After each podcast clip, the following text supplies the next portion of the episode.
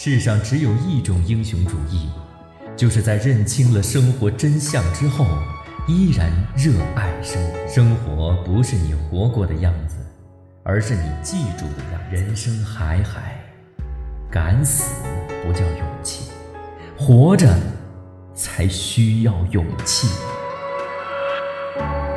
我们都在用力的活着。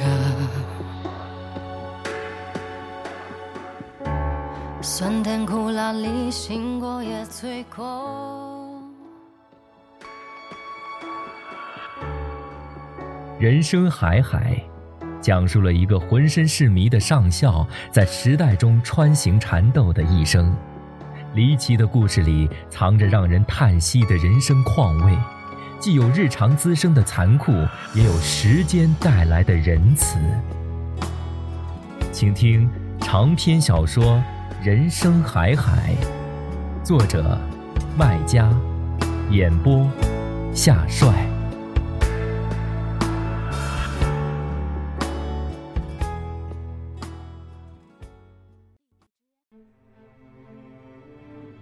老保长从民国三十二年讲起，那一年他得知上校被抓到了战俘营，老保长去探望上校，却扑了个空。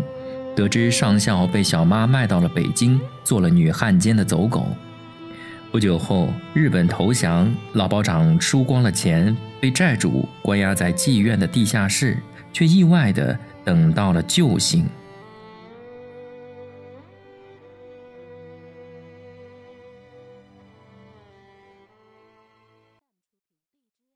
第二十四集。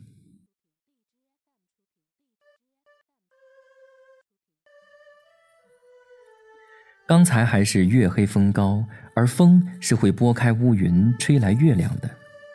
时值古历十月，蛇虫百至，死掉的死掉，躲掉的躲掉，销声匿迹，夜深人静。当老保长闭上嘴时，我听得见月光在屋檐上走动的声音。他们赶着黑暗走入天井，爬上墙，天井变得更大，也更静了。爷爷讲过。月光爬上墙，人爬上床，这是劝我睡觉的道理。爷爷讲道理的水平一套一套的，睡觉有睡觉的理，起床有起床的理，什么东西都有理。要讲道理，我笃定爷爷的水平高高在上，没有人能占他上风。但讲故事和吵架的水平，老保长绝对在他之上。老保长吵架，操爹日娘的，句句带把子。可以把死人气活，活人气死。讲故事能从赌桌上讲到床上，从白花花的银子讲到白生生的奶子，可以把每个好人教坏。他见酒就喝，喝了就醉，醉了就讲，不分场合，不知疲倦。一个故事能讲上几十上百遍，也能把好多的好人教坏几十上百遍，至少是在心里吧。你看他不停地把一个个老故事颠三倒四的讲，以为他早已经倾家荡产了，想不到还埋着这么一个大金矿。我无法想象一个整天酒醉糊涂的人是靠什么锁住这个金矿的，正如无法想象一个老酒鬼守着一缸老酒不喝一口一样。这个事实让我对老保长肃然起敬。我觉得我们所有人。都应该尊敬他。月光在老保长不说话的时候显得更亮，好像沉默真的是金子，可以发光，照亮月光。老保长讲故事是有门道的，每讲到关键处，总要停下来喝水，重新点上一支烟，这是吊人胃口，也是为了把故事讲出门道。好像讲不下去，其实是要个停顿，摆个样子而已。摆完样子，老保长又开始讲：“这女长官呐，是什么人呢？就是把太监呐调去做军统特务的那个人。这个人你们总该听说过吧？太监救过他的命，还给他当了一回接生婆。我头一回去上海的时候啊，在太监的诊所里曾经撞过他一面，半夜三更的。”他坐着一部黑轿车过来，那天也真是见鬼了。我不该在诊所里面，反而还在；太监呢，该在诊所里，反而不在。这两个反而啊，好像是摸了他两只奶子，叫他很生气，对我呀一通的审讯，好像他是警察，我是流氓似的，好像我真的摸了他的奶子。哎呀，不过他的奶子呀，还是蛮鼓的。条杆也是上好，手长脚长的，上床啊肯定是把好手。可那个时候啊，我在窑子里已经玩了一只金元宝的女人了，吃饱了撑的，红烧油肉也是不想吃的。我只是好奇呀，她一个女的，年纪轻轻，怎么训人的口气那么老道，像练过似的？张口就来，接二连三的，句句盘到我的底细。我呢，就照着太监事先教好的，讲土话，装傻子，一问三不知，只管点头哈腰，陪笑脸。他看我是个土鳖，听不懂他的话，回头呢，就自己翻箱倒柜的寻了一些呃酒精纱布走了。这个时候我才知道啊。他是来找太监去救人命的，太监不在呢，只好自己先去急救一下。临了走的时候呢，他交代我说，太监回来之后啊，迅速去找他，他叫姜太公。讲完了之后呢，他又想起我是个聋子，他就从头上啊拔了一只玉簪，丢在了案台上，意思呀，这就代表是他，他头上啊。本来是对着插着两只簪子，拔下了一只之后呢，头发就散开了一绺。他索性呢就拔了另一只，那一头的长发呀，瀑布一样卸下来，散在肩头上，披在背上，拖到腰线。他穿的是草绿的那种紧身的旗袍，配上一身的乌黑长发。整个人呐，顿时柔媚的闪闪发亮起来。哎呀，就像奶罩，明明是加盖上了一层，却比扒掉一层更撩人。他也真是会打扮自己，用手上的簪子把头发稍稍理了一下，又活活添了一分的妩媚，有窑子里的那些号的姿色，但又比那些号啊雅致清爽。我看着他出门，一扭一扭的钻进了车门，那腰身儿啊，那屁股，把黑夜都照亮了。我当时想啊，他奶奶的，老子睡了一只金元宝的号，都不及他漂亮。我后来呀，跟那些号来事儿的时候，脑子里呀，经常想的就是他。有的时候不行了，乌龟了，一想到他呀。嘿，又行了。老保长讲起这些就唾沫横飞，下流到底。爷爷听不下去，叫他别讲这些。他还不高兴，发脾气要走。走是假，讨个好是真。父亲出来打圆场，递烟又点烟，劝他接着讲。从后面讲的情况看，他好像真的有些生气，至少是泄了气。讲的浮皮潦草的，要不断的追问才能问清一些事实。嗯，后头的事儿啊就简单了。他派我去北京找太监。谁呀？谁派你？父亲问。嗯，这还用问呐？当然是那个呃姜太公。他怎么知道太监在北京啊？爷爷问。你说呢？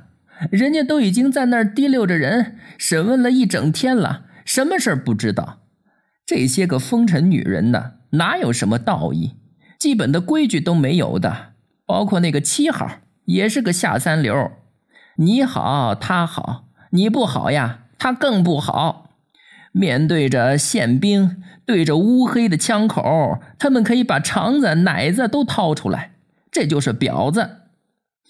嗯，总之啊，审我前呢，他已经从各路打探到，太监曾经被那个，呃，就那个女汉奸弄到了北京去养着，当时这女汉奸刚刚在北京被抓牢，报纸上都登了的。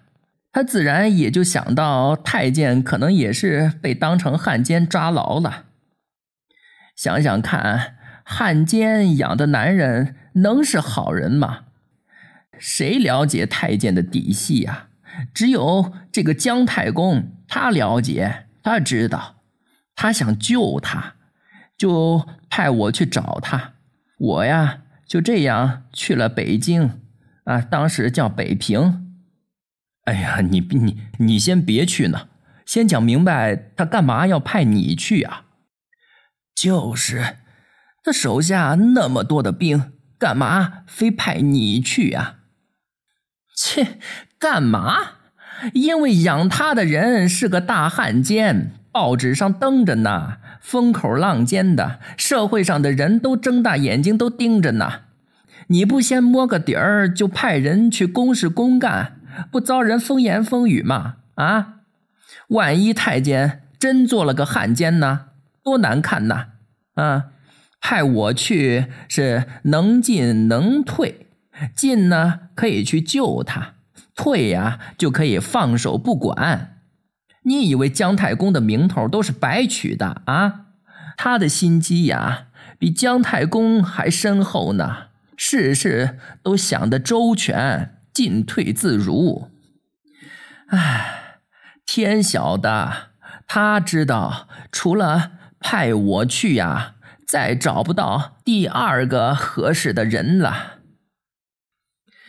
老保长是以上校娘舅的身份去北平的，父亲已死，母亲一双裹成粽子一样的小脚不便出远门，派娘舅去寻，名正言顺。为了把事情做实，姜太公先安排老保长回家和上校母亲合一张影做证据。这事情很简单，麻烦的是老保长两手空空回来，先前点给当铺的田产房契，掌柜的着急要转手，一堆手续要办。此时他作为保长的名头和地位已塌掉，人家发了国难财，在镇上有钱有势，比他狠，不办手续就关你黑屋子。周折一番，七八日过去，等他回到上海，已经快到农历十月半了。在上海又耽搁了数日，出发的日子正好是十月半。这日深夜十点，姜太公亲自开吉普车把他送到了火车站。一路上，四方都瞅见磕头烧纸钱的人，街头巷尾香火缭绕，鬼影重重。十月半又是一个鬼节，俗称下元节，是三大鬼节的收官之节。这个日子上路，老保长心头多少有些不祥的预兆。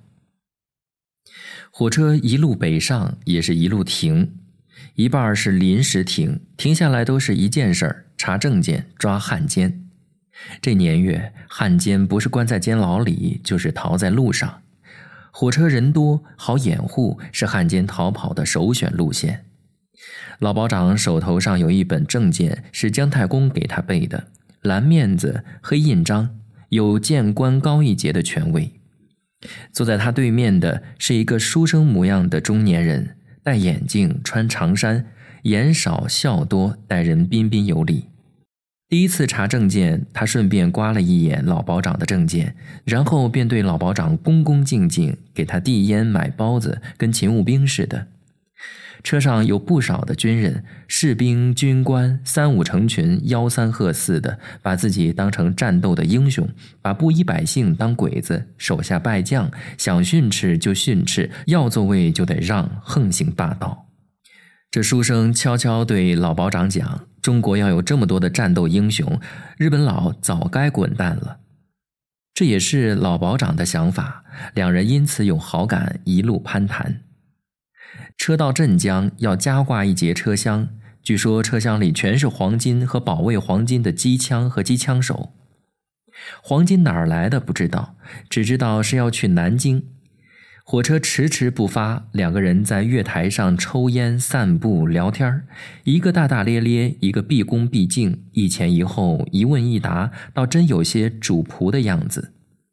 上车前，书生从随身拎的皮包里摸出了两盒烟，送给老保长。请求做他的随员。老保长纳闷天下怎么会有这么好的事？对方以为是他在犹豫，又塞给他两块银元，这反而引起老保长的一些犹豫，怀疑他来路不正。但又想到前回查过他的证件，没问题的，看人像也是有模有样，干嘛客气呢？他先接过银元，揣入胸口的暗袋又接过烟，塞入裤袋，然后拍拍书生的肩膀，以保长的口气讲：“ 好，就这么定了。要不我做你的随员也可以。”“不不不，我是随员，我是你的随员。”随后的一路上，老保长都把他当随员向人介绍。他也一口口称老保长为头儿，照顾周到。老保长心想：这真是遇见鬼了，平白无故的捡了个大便宜。火车总是停，也总是在开，只是慢。徐州是一个大站，下去了半车人，一路拥挤的车厢一下子空出了不少的座位。老保长对随员讲：“这才叫坐火车。”刚才连牛车都不是，满车厢都是屁臭吵闹。随缘讲，待会儿要上来更多的人。果然，他是有远见的。后来上来更多的人，车厢里人头攒动，连行李架上都爬满了孩子，他们根本不敢下来，下来就可能被挤扁。不过，随缘是看不到这些了，因为他在这些人上来之前已经被宪兵带走。虽然他身上有证件，但宪兵手上有他的照片，在照片面前，证件屁都不是。哪怕老保长把证件调给他，也免不了他的罪。他是在逃的汉奸。这件事儿让老保长深受教训，好像身边每个人都可能是汉奸。后来一路上，他再没有接过人家一支烟，随缘给他的烟和银元也如数交给了宪兵。这是他受骗的证据，必须交出来。事实上，他不缺钱，姜太公是给足了盘缠和开销费用的，包括御寒的棉大衣和大棉鞋。虽然是二手货，兴许是从死人身上扒下来的，但是到了北平，没有他们，你可能就变成了死人，冻死的。火车一路北上，季节一路入冬。农历十月半的上海，白日里是夏天，夜里是秋天。到了北平，日里夜里都是严冬，北风呼啸，寒风凛冽。火车在半夜里，在一层雾白的霜气里开进了北平。头一夜，老保长将就寄宿在火车站附近的一家小旅店，因时值凌晨，他跟店小二讨价，只付半夜的房费。小二同意。同时也刻薄他，把他排进了没有暖炉的一间冷屋，冻得他头皮发麻，清鼻涕直流。第二天，他住进了一个四合院院里蹲着一棵古松，形状古怪，侏儒似的，杆儿粗，个儿矮，枝丫曲直有度，有造型，显明是人工精打细做过的。七八间正屋偏房都贴着白纸黑字的封条。但有一间灶屋和下人的寝室，门窗上贴的是红色的剪纸，有字儿有图，内容都是喜庆，只是历经风吹日晒，一律褪色，有的破损，有的卷角，与四周的封条合配出一副败落相。一个断手佬守着偌大的一个空院儿，寂寞使他对老保长的到来绽放出热烈而夸张的笑容。这也是老保长心里的笑容，因为他预感自己时来运转了。盘缠、证件、照片是寻不着人的，寻人得靠人，当地人，地头蛇。爷爷讲过：“强龙不压地头蛇，天大地大，地头蛇大。”姜太公在上海是一条暗龙，地头蛇，与各地的暗龙、地头蛇是响应的。如官官相护，青帮黑路私通一起，一个样。临行前，姜太公交给老保长三封信，密封，编了号，一二三，张三李四，单位地址一一都写明了，让他依次去寻人。运气好的话，三个人中必定有一个人认他这个娘舅；帮他去寻见可能落难的外甥。寻到人应该如何应待？一是一，二是二，分门别类，都有相应的方案和禁令，不能擅自发话，只能诏令传令。如果运气不好，路路不通，他就自行回家，销毁证件，不准对任何人提起这事儿。提了，姜太公也是不认的，将会当他骗子论罪。老保长没想到运气出奇的好，寻到的第一人一号信主，便认下了他，待他客气，安顿他住处，满口答应他与外甥见面。好像上校就在他工厂里做工，可以随时安排他们见面一样。老保长便来到四合院，见到了段守老。封的院子曾经是一个汉奸窝，关着太多汉奸的故事。段守老靠山吃山，满嘴巴喷着一个个汉奸的故事，几天几夜都讲不完。这个时候，老保长才恍然有悟：姜太公为什么有那么多的忌惮和禁令？因为这岁月汉奸实在是太多了，当汉奸实在是太容易了。上校被大汉奸包养，罪名上已经是汉奸，谁敢保证他实际上不曾失过节呢？如果失过节，他周折此事便是自取其辱。段守老是有故事的，曾经是飞行员，去过美国，到过缅甸，跟鬼子打过空战。最后一站，飞机跌落悬崖，一个大铁家伙摔了个粉碎，他却命大，只摔掉了半只胳膊。老保长跟他在一个炕上睡过几夜，对他印象深，有感情，讲他的故事讲个没完，直到爷爷和父亲把他拉了回来。爷爷讲：“这人呐，故事太大，一时也讲不完，改天讲吧。”父亲讲。现在先讲上校的事儿，他在哪儿呢？第二天晌午时节，便有人乘黄包车来，又乘黄包车去，领着娘舅去那胡同的监牢去会见外甥。老包长讲：“我呀，在空屋里等着，眼看着狱头押了一个人出来，哎呦，干尸的瘦啊，剃了一个光头。”穿了一套脱壳的棉衣裤，我根本认不出他是太监。他瘦的呀，已经脱了形儿了，又是出奇的白净，像一头啊饿死的脱毛的死猪，眼珠子要从筐子里凸出来，腮帮子也瘪下去，两撇牙床啊青筋似的鼓着。哎呀，我是死活都认不得。我认不得他呀，他认得我，对我哎一声，然后问我怎么来了。我连忙啊，一口口叫他外甥，一口口自称娘舅，给他看我和他妈活观音的合影照，也讲他四方寻儿的罪过。他觉察出了异样，配合我，也叫我娘舅，嗯，问家里的一些事儿。